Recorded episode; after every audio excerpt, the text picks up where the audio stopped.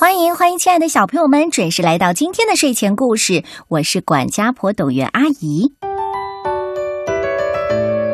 这个故事是由耕林童书馆向我们推荐的国际大奖短篇小说《画家、城市和大海》，作者是来自德国的莫妮卡·菲特、安图尼·波阿提里斯克，由王鑫翻译。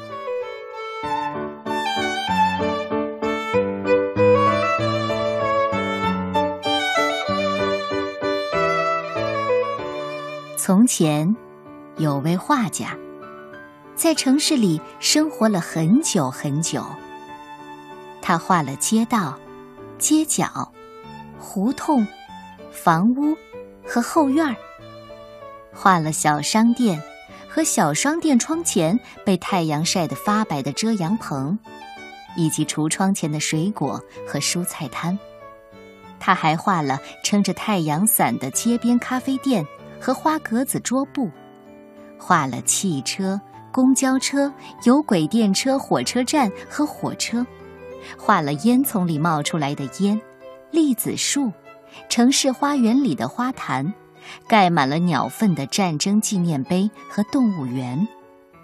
画家画了广告墙和电影院、歌剧院和监狱，画了人行道上的流浪音乐家、游乐场上的孩子。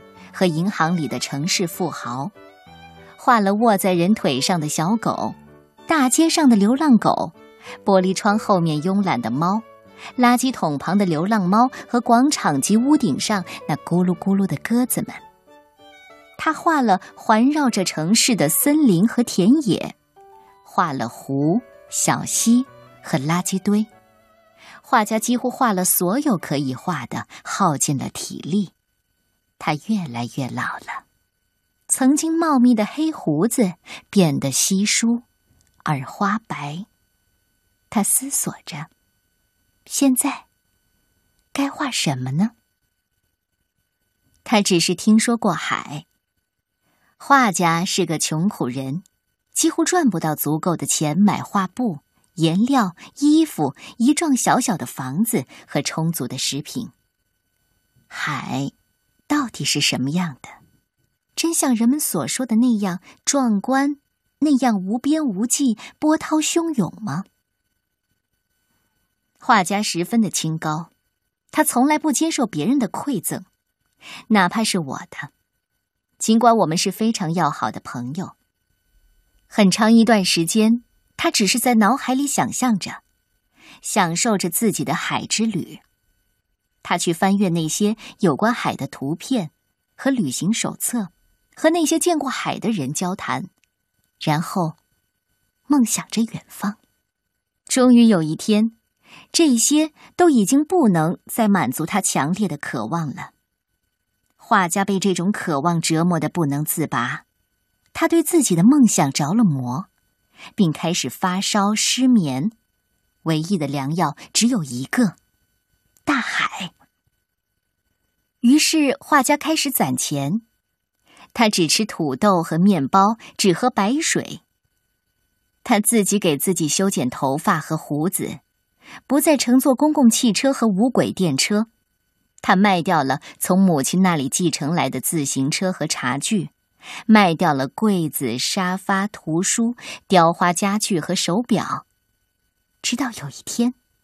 他独自坐在几乎空荡荡的房间里，数着钱。钱够了。画家买了一张火车票。第二天，我送他上了火车。我目送他挥舞着一块白色的手帕，渐渐的远去，直到手帕越来越小，变成一个小小的白点，看不见了。不是每个人都有运气去实现自己的梦想，画家明白这一点。当他下了火车，向开往小岛的船走去时，非常的激动，紧张的提行李箱的手指都开始抽搐了。终于站在了海边，这时候，画家所有的语言和思想都在瞬间凝固了。海水一直延伸到天边，碧波荡漾，波浪推向沙滩，又退了回去。它卷起一个又一个白色的浪花，奏出低沉的旋律，那旋律直触画家内心的深处。他在岛上租了一个便宜的房间，那是一个又小又脏的房间，墙面也凹凸不平。房间里只有一张床，一张桌子，一把椅子和一个柜子。只要一走动，木地板就会吱吱呀呀的叫。洗手池上的镜子已经照不见人影了，一张蜘蛛网在镜前飘动着，但画家可以从窗口看到大海。此时，在这世界上似乎只有他，大海，和那从未听到过的旋律。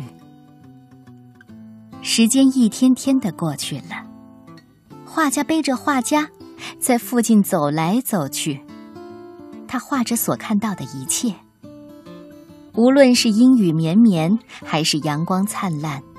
面对那等待他的一个又一个的景色，那映入他眼帘一幅又一幅的画面，他的画笔几乎应接不暇。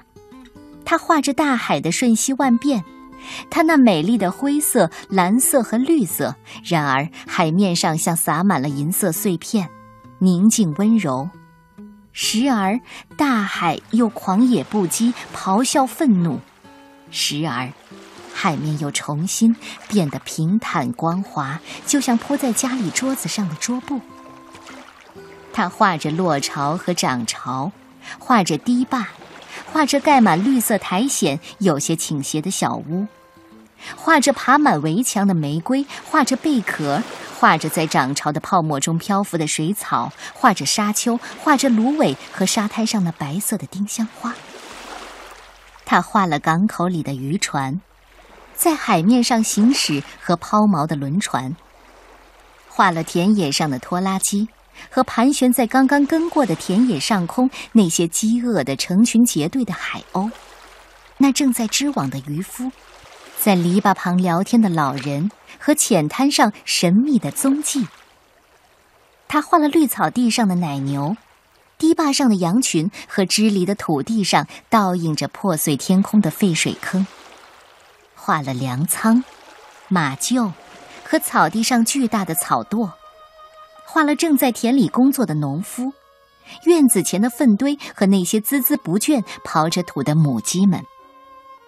他总是一大清早，甚至在天还没有亮之前就起床作画，一直画到最后一缕天光消失了。很快，小岛上的居民就都认识了他，他也跟他们成了朋友。那是一段美妙的日子，大家端着一杯酒或茶，围坐在一起。在花香四溢的、让人舒服的昏昏欲睡的花园里度过一整天，到了晚上，又聚在温暖的小酒馆里。画家从画家里抽出一支笔，记录下那雕刻着岁月痕迹的脸庞、笑容、沉默和他观察到的一切。如果大家想看画了，他就会展示给他们。人们长时间打量着那些作品，思索着，然后赞同的点点头。这里的人都不善于言谈。时间过得很快，画家的钱也越来越少了。客栈女老板买了他一幅画，邮递员和他偶尔用餐的一家小餐馆的女招待也买了他的画。这使他又能在小岛上多停留几周。可是最后，画家用完了所有的钱，他必须回城了。他带上了一大摞的画，一捧小石子，一小袋的贝壳，一口袋白色的沙子，还有装在脑子里没有来得及画的无数幅的画面。回到家里，画家打开画箱，坐在画架旁，开始画他记忆当中的画面。其中最美的一幅画。是大海，和一栋美丽的小房子。小房子坐落在礁石上一个鲜花盛开的花园里。房子的四周爬满了玫瑰和常春藤。画家把这幅画挂在床头上方，他认为这是他最优秀的作品。每当有人想买这幅画的时候，他总是沉默的摇摇头。这幅画里蕴藏着一种特别的、用语言难以表达的东西，但当人们看到画的时候，却马上能够感受到这种神秘东西的存在。画面闪烁出一种奇妙无比的光，变幻莫测，就和大海一样。每天看这幅画，都会有和前一天不一样的感觉，每次的感觉。又都是新的，日子一天又一天的过去了。那种对大海的渴望又重新在画家心里燃烧起来。他的画儿几乎没有卖出去，因此他没有钱，也不可能再挣钱了。画家老了，也很难再经受一次艰苦的旅行了。他对我说：“也许回到城里是个错误。当时真应该慎重的想一想。但是我不后悔。我看到了大海，我还画了大海。有一天下午，画家像以往一样，坐在自己最喜欢的画前。”认真的端详着那幅画。这是他卧室里挂着的唯一的一幅画。一开始他没有在意，以为是眼睛在和他开玩笑。当他再次仔细的端详那幅画的时候，他确信一切都是真的。画里小房子的门打开了一条缝隙，他眯起眼，向前探出身子。那门又继续打开了些，画家往里窥视，看到一个舒服的小房子，中央立着一个画架。他不由自主的站了起来，走进那敞开的门，走进画里，而那幅画马上接纳了他。对眼前发生的一切，画家一点都不感到惊讶。他走进小屋，坐在画架前，似乎一切本应该这样。这之后的每天下午，画家都离开城市，走进他的画里。他沿着海岸散步，捡着被冲上沙滩的鹅卵石和贝壳。他坐在花园的长椅上。欣赏着花儿们的姹紫嫣红，锦葵的粉红，金盏花的淡黄，和乌头花的深蓝。他深深的呼吸着薰衣草、柠檬草和百里香的香味儿。他的脚下飘起尘土，因为画里正值盛夏。入睡之前，他陶醉在地板上月光勾画出的图案里。他在雨声和涛声中进入梦乡，直到第二天天亮，他才又返回到城市。一天清晨，画家决定不再回来了。他真的不回来了。现在，这幅画就挂在我们的市博物馆里，参观者们站在画前，惊异的赞叹着，他们看着大海。花园、小房子和那扇紧闭的门。那扇门只是有时为我打开，可是这样的日子并不多。必须等到博物馆里只有我，没有其他参观者的时候才行。到画里做客，我早已经习以为常了。我的朋友那位画家会邀请我喝杯茶，跟我聊点什么。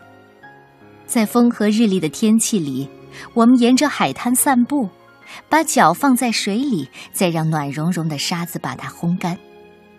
当我必须告别的时候，我的朋友就站在花园的门旁向我挥手。